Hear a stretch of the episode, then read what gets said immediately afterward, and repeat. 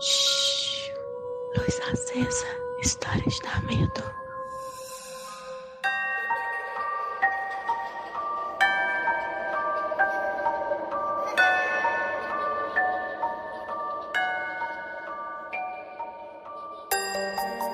Oi, gente, cheguei e hoje eu cheguei para um luz acesa.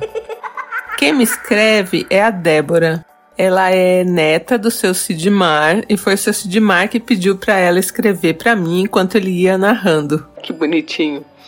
E o seu Sidmar, ele foi vigia por muitos anos, assim, desses contratados por empresas, né? Então é a história dele que eu vou contar hoje para vocês. Então vamos lá. Vamos de história.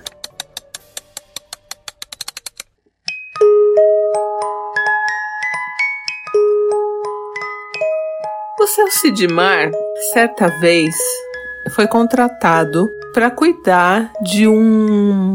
Como é que eu vou dizer isso? Sabe quando existe uma fábrica muito grande que entra em falência uma outra fábrica muito grande compra aquela fábrica. E aí remaneja os funcionários, nananã, e o que sobra ali de maquinário, de coisa da, da fábrica que faliu, aquela que adquiriu a fábrica falida, coloca no leilão, porque são é, nesse caso eram máquinas que eram máquinas pesadas e máquinas caras e que essa empresa que comprou ia vender. Só que para isso precisa haver um leilão e tal, tem uns passos aí. E até isso acontecer, você não pode deixar as máquinas danificadas. Então, assim, geralmente quando a fábrica é abandonada, muita gente invade para fazer pichação ou para quebrar coisa. Então, o trabalho do seu Sidmar era ser um dos vigias daquela fábrica abandonada. E o turno do seu Sidmar era das 10 às 6 da manhã.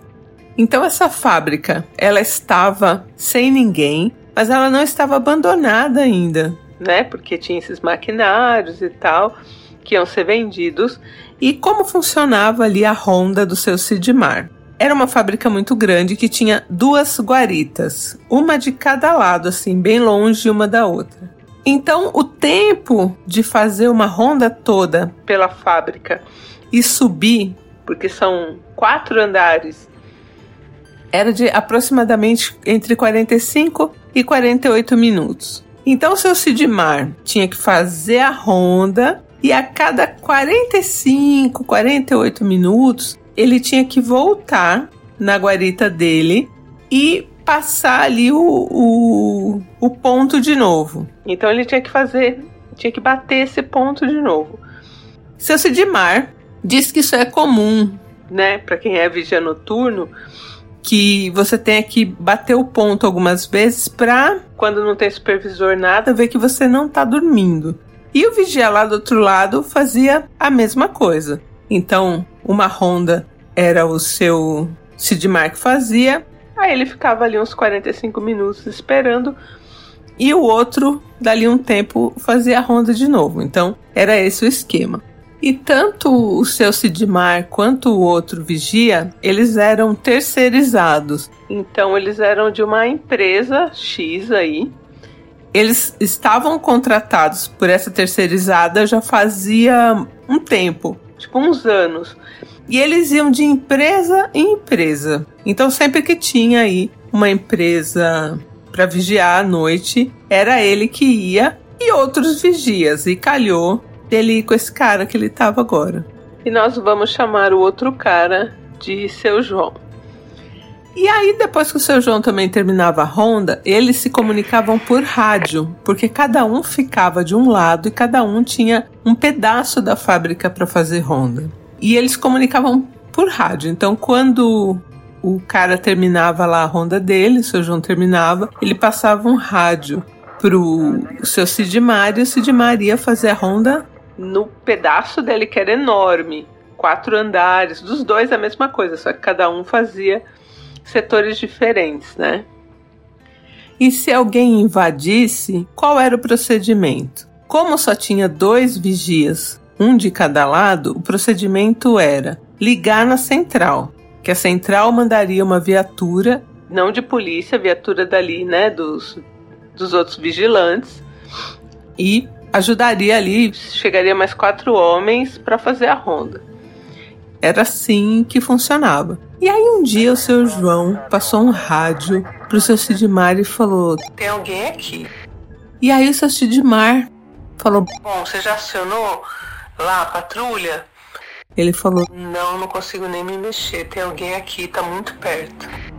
E aí na hora o seu Sidmar, ele acionou a patrulha e saiu da guarita dele, o que não era o protocolo, e foi assim até lá o outro lado. Só que até o outro lado demorava tipo, sei lá, uns 10 minutos para ele chegar. E 10 minutos andando, gente. Pensa o tamanho dessa firma. E aí ele andou até lá. Quando ele chegou, ele encontrou o seu João num canto, agachado.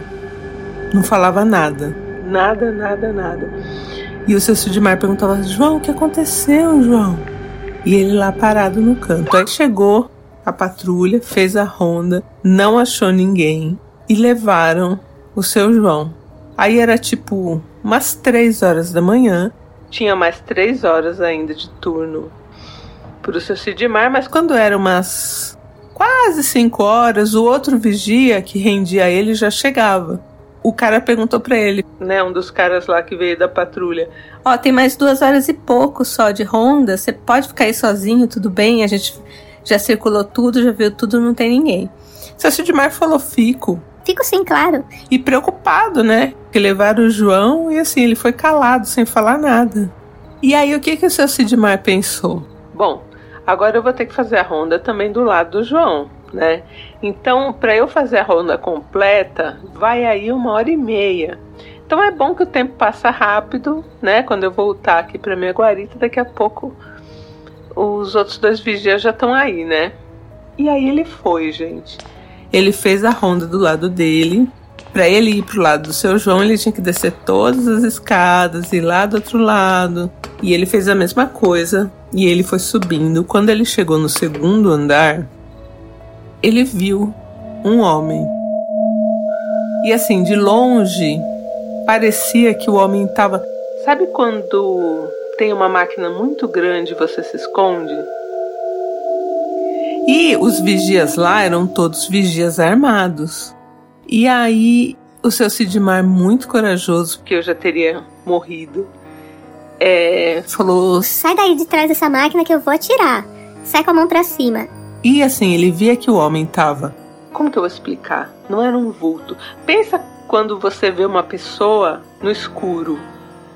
Você vê, você sabe que tem uma pessoa ali, mas você não consegue. Você consegue até identificar quem é, assim, pela silhueta tal. Mas como não era uma pessoa conhecida do seu Sidmar, ele via só esse vulto, né? E aí ele foi chegando perto, porque ele não conseguia ver se esse homem estava de mão para cima, se não estava. Quando ele chegou bem perto, tipo, eu não sei essa coisa de metro, uns 5 metros, ele conseguiu ver, gente, que esse cara ele não estava sozinho. Junto com ele tinha sem brincadeira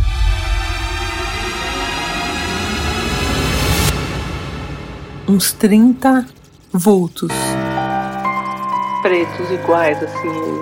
E como o seu Sidmar estava com uma lanterna, agora ele já conseguia, de onde ele estava, iluminar bem.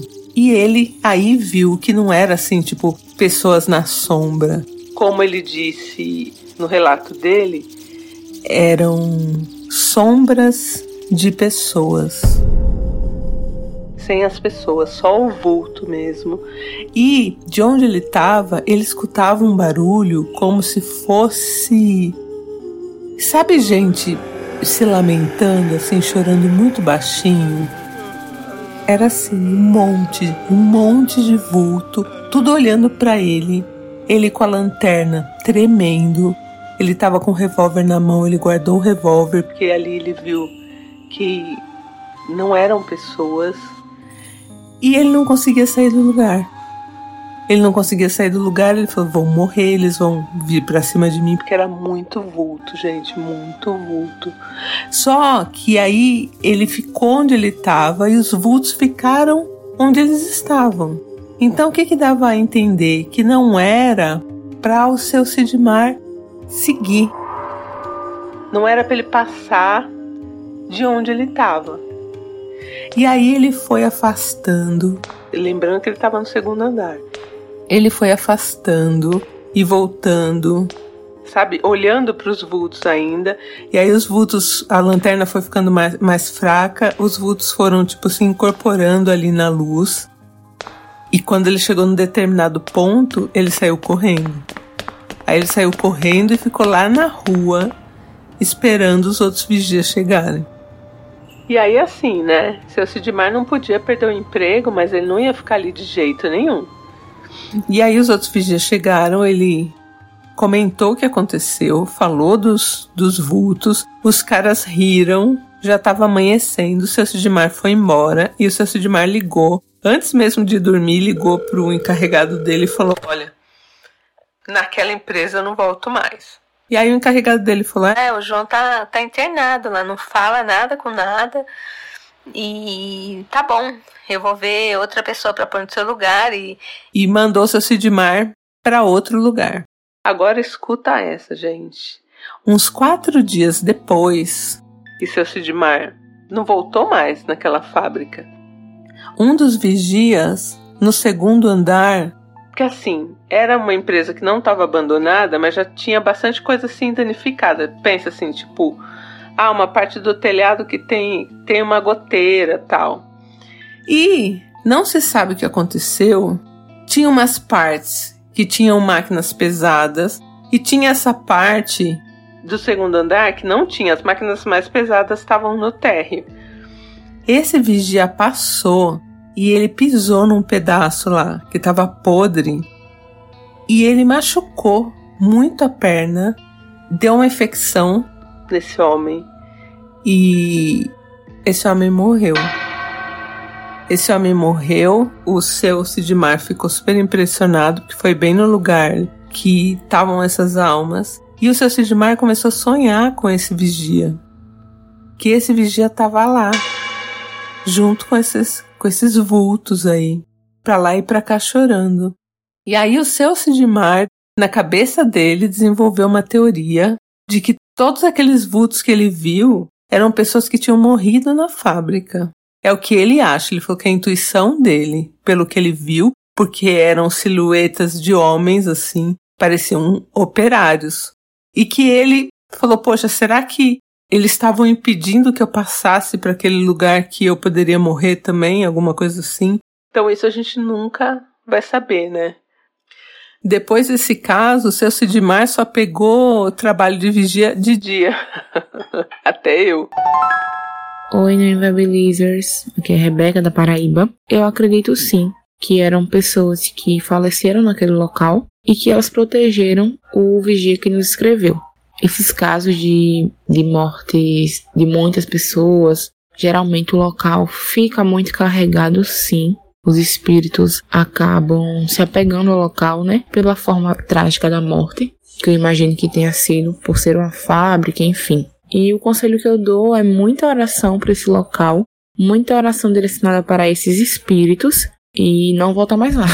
Fica fora dessa fábrica. É isso, um beijo.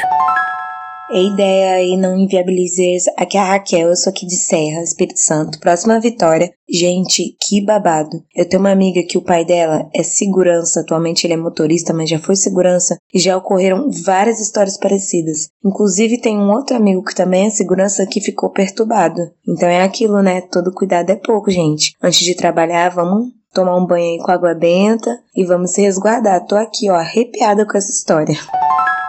Gente, vocês concordam aí com a teoria do seu Sidmar? Vocês acham que eram vultos de operários? E o que eles estavam fazendo todos reunidos ali no segundo andar? A descrição do seu Sidmar dos vultos me deixou muito assustada. Eu jamais seria vigia. Jamais. Então deixem seus recados para o seu Sidmar lá no nosso grupo do Telegram. Se você ainda não está no nosso grupo, é só jogar na busca Não Inviabilize que o grupo aparece. Então é isso, um beijo e eu volto em breve. Luz Acesa é um quadro do canal Não Inviabilize.